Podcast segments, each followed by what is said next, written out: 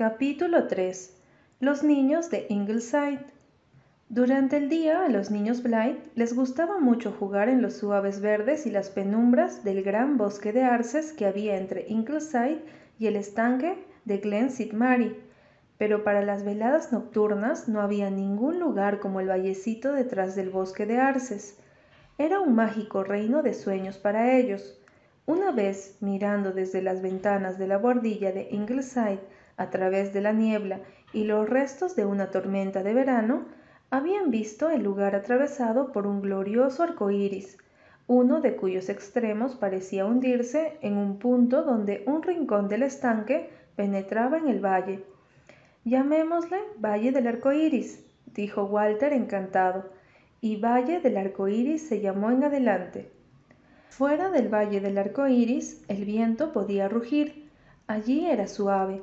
Encantados caminitos serpenteantes corrían aquí y allá por encima de raíces de abetos, acolchonadas con musgos, diseminados por todo el valle y mezclándose con los oscuros abetos.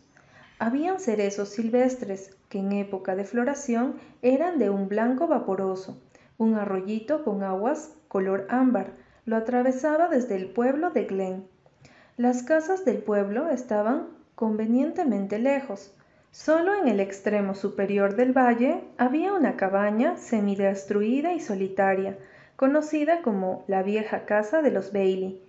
Estaba desocupada desde hacía muchos años, pero la rodeaba un terraplén cubierto de hierba, y dentro de éste había un antiguo jardín donde los niños de Ingleside podían encontrar violetas, margaritas y lirios de junio, que todavía florecían cuando llegaba la estación.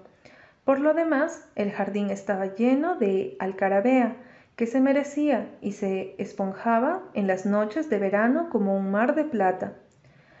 Hacia el sur estaba el estanque, y más allá el horizonte se perdía en bosquecillos con púrpura excepto donde, sobre una colina alta, una vieja casa gris miraba hacia el valle y el puerto. Había algo salvaje y solitario en el valle del arco iris, a pesar de su cercanía con el pueblo, que lo hacía precioso a los ojos de los niños de Ingleside. El valle estaba lleno de hondonadas, la mayor de las cuales era su campo de juegos preferido. Allí se hallaban reunidos esta noche en particular. Había un bosque de jóvenes arces en la hondonada, con un diminuto claro con césped en el centro, que daba a la orilla del arroyo. Junto al arroyo crecía un abedul plateado, un árbol joven, increíblemente derecho, al que Walter había bautizado Dama Blanca. En aquel claro también estaban los árboles enamorados, como llamaba Walter a un abeto y un arce que crecían tan juntos uno del otro que sus ramas estaban inextricablemente unidas. Jem había colgado una vieja ristra de cascabeles de trineo, obsequio del herrero de Glen, en los árboles enamorados, y cada brisa que los visitaba les arrancaba súbitos tintineos. Qué alegría estar de vuelta, dijo Nan. Después de todo, no hay en Avonlea ningún lugar tan bonito como el Valle del Arco Iris. Pero a pesar de esas palabras, todos querían mucho Avonlea. Una visita a Tejas Verdes era siempre tenida por un gran acontecimiento. La tía Marila era muy buena con ellos, al igual que la señora Rachel Lyne, que pasaba la vejez tejiendo colchas de algodón para el día en que las hijas de Ana necesitaran un ajuar. Había divertidos compañeros de juegos también, los hijos del tío David y los de la tía Diana. Conocían todos los lugares que su madre había querido tanto en su niñez en Tejas Verdes.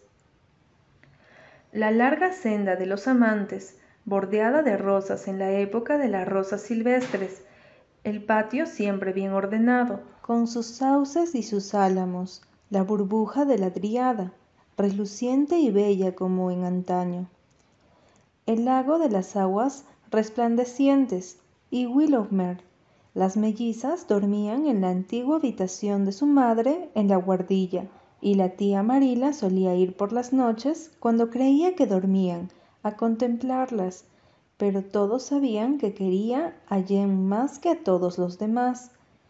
En aquellos momentos Jem estaba ocupado friendo una carnada de truchas que acababa de pescar en el estanque. Su cocina consistía en un círculo de piedras rojas, con un fuego encendido sobre ellas, y sus utensilios de cocina eran una vieja lata, achatada a martillazos, y un tenedor al que le quedaba apenas un diente. No obstante, había preparado allí excelentes comidas. Jem era el niño de la casa de los sueños. Todos los demás habían nacido en Ingleside. Él tenía rizados cabellos rojos, como su madre, y francos ojos color almendra, como su padre. Tenía la hermosa nariz de su madre, y la boca firme y el gesto amable de su padre y era el único de la familia con orejas lo bastante bonitas como para complacer a Susan. Pero tenía un pleito con Susan, porque ella no renunciaba a llamarlo pequeño Jem. Era humillante, pensaba Jem, con sus trece años. Mamá tenía más sentido común. Yo ya no soy pequeño, mamá, había exclamado, lleno de indignación, cuando cumplió ocho años soy impresionantemente grande. Mamá suspiró, rió y volvió a suspirar, y nunca volvió a llamarlo pequeño Jem, al menos en su presencia. Él era siempre, y había sido, un muchachito decidido y de confianza. Nunca rompía una promesa, no hablaba mucho, sus maestros no lo consideraban brillante, pero era un buen estudiante. Nunca tomaba las cosas como se le presentaban, sino que le encantaba investigar por sí mismo la veracidad de una afirmación. Una vez Susan le dijo que si tocaba con la lengua un picaporte escarchado, se le caería la piel. Jem lo hizo enseguida, para ver si era cierto. Averiguó que sí lo era, al costo de una lengua muy dolorida durante varios días pero a Jem no le molestaba el sufrimiento en interés de la ciencia. Mediante una constante experimentación y observación, aprendía mucho, y sus hermanos y hermanas pensaban que su extenso conocimiento sobre su pequeño mundo era algo maravilloso.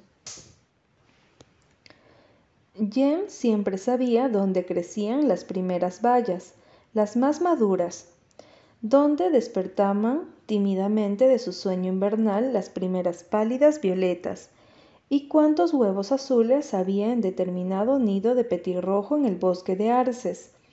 Podía decir la fortuna con los pétalos de la margarita, chupar la miel de los tréboles rojos y arrancar todo tipo de raíces comestibles en las orillas del estanque, mientras Susan no dejaba de temer que terminaran todos envenenados. Sabía dónde podían encontrar la mejor goma de abeto, en los nudos ámbar pálido de la corteza con líquenes. Sabía dónde crecían más nueces en los bosques de hayas de Harbour Head y dónde se encontraban las mejores truchas en los arroyos. Podía imitar la llamada de cualquier ave o animal silvestre de cuatro vientos y sabía dónde crecía cualquier flor silvestre desde la primavera hasta el otoño. Walter Blythe estaba sentado bajo la dama blanca con un libro de poemas al lado, pero no leía. Miraba con el éxtasis resplandeciendo en sus grandes ojos, ya los sauces envueltos en un aura color esmeralda junto al estanque. Ya un grupo de nubes que, como ovejitas plateadas, pastoreadas por el viento, avanzaban por encima del valle del arco iris, los ojos de Walter eran maravillosos. Toda la dicha, la pena, la risa, la lealtad y las aspiraciones de muchas generaciones que yacían bajo tierra miraban desde esas profundidades gris oscuro.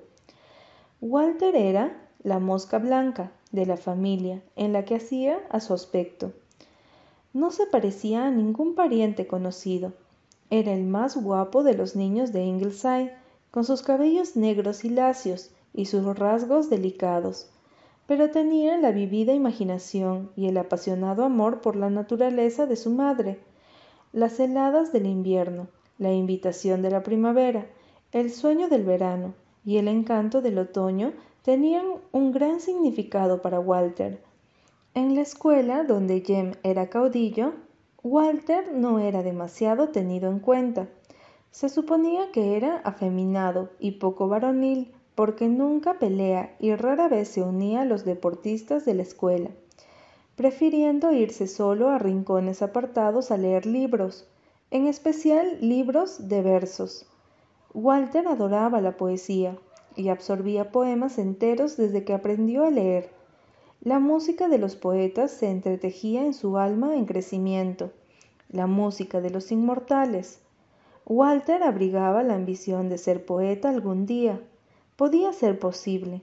Había un tal tío Paul, así llamado por cortesía, que vivía en ese misterioso reino llamado los Estados Unidos. Era el modelo de Walter. El tío Paul había sido un pequeño escolar de Avonlea y ahora su poesía se leía en todas partes, pero los niños de Glen no conocían los sueños de Walter y tampoco se habrían impresionado mucho de haberlos conocido. Sin embargo, a pesar de su falta de habilidades físicas, inspiraba un cierto respeto gracias a su capacidad de hablar como en los libros. Nadie en la escuela de Glen St. Mary podía hablar como él. Parecía un predicador, dijo un chico, y por esa razón, por lo general, lo dejaban tranquilo y no lo acosaban, como sucedía con la mayoría de los niños de quienes se sospechaba que no le gustaban o temían las peleas. Las mellizas de Ingleside de diez años violaban la tradición de los mellizos al no parecerse absolutamente en nada. Ana, a la que siempre llamaban Nan, era muy bonita, con ojos de un aterciopelado color castaño oscuro y sedosos cabellos también castaño oscuro. Era una señorita muy alegre y delicada, Blythe, de nombre y alegre de, naturaleza. Como dijo una de sus maestras, tenía un cutis casi perfecto, para orgullo de su madre. Me alegro tanto de tener una hija que pueda vestirse de rosa, solía decir llena de júbilo la señora Blythe. Diana Blythe, conocida como Dee, era muy parecida a su madre, con sus ojos verdes grisáceos, que siempre brillaban con un fulgor muy peculiar a la hora del crepúsculo, y cabellos rojos. Tal vez por esa razón era la preferida del padre. Walter y ella se llevaban muy bien, Dee era la única a quien él leía los versos que escribía, la única que sabía que estaba escribiendo en secreto un poema épico, muy parecido a Marnium en algunas cosas, sino en otras. Ella guardaba todos sus secretos, incluso de Nan, y le contaba a él todos los suyos. ¿Tardará mucho ese pescado, Jem? preguntó Nan, olfateando con su delicada naricilla. El olor me está dando mucha hambre. Está casi listo, contestó Jem, dando la vuelta a una trucha con ademán experto. Saquen el pan y los platos, chicas. Walter, despiértate. ¿Cómo brilla esta noche el aire? dijo Walter soñador. No, no era que despreciara la trucha frita, de ninguna manera pero en Walter el alimento del alma siempre ocupaba el primer lugar. El ángel de las flores ha estado recorriendo el mundo hoy, llamándolas. Le veo las alas azules en aquella colina, cerca de los bosques. Las alas de los ángeles que yo he visto han sido siempre blancas, señaló Nan. Las del ángel de las flores no, son de un azul pálido y vaporoso, como la niebla del valle. Ah, ¿Cómo desearía poder volar? Tiene que ser maravilloso. A veces uno vuela en sueños, acotó Dee. Yo nunca sueño que vuelo exactamente, dijo Walter, pero a menudo sueño que me elevo del suelo y floto por encima de los muros y de los, y de los árboles. Es delicioso y siempre pienso, esta vez no es un sueño como tantas otras veces, esta vez es real y entonces me despierto y es desolador. Apresúrate, Nan, ordenó Jem. Nan había traído la mesa del banquete, una tabla sobre la cual se habían celebrado muchos banquetes, sosonados como ninguna vianda en ningún otro lugar, en el valle del arco iris. La tabla se convertía en mesa al apoyarla sobre las grandes piedras cubiertas de musgo. Unos periódicos hacían las veces de mantel y unos platos cascados y tazas sin asas descartados por Susan servían de vajilla. De una lata escondida a los pies de un abeto, Nan sacó el pan y la sal. El arroyo proporcionaba cerveza de Adán, de una transparencia única. En cuanto al resto, había cierta salsa compuesta de aire fresco y apetito juvenil que le daba a todo un sabor exquisito. Siéntense en el valle del arco iris, sumido en los tonos entre dorados y amatistas del ocaso, repleto del aroma de los abetos y de todas esas cosas que crecen en los bosques en el esplendor de la primavera, con las estrellas pálidas de las fresas, alrededor y con los suspiros del viento y el tintineo de las campanillas en las copas temblorosas de los árboles, y comer trucha frita y pan seco. Era algo que los poderosos de la tierra les habrían envidiado. Siéntense, invitó Nan, al tiempo que Jem ponía sobre la mesa la bandeja con la trucha. ¿Quién viene desde la colina de la rectoría? preguntó Dee en aquel momento.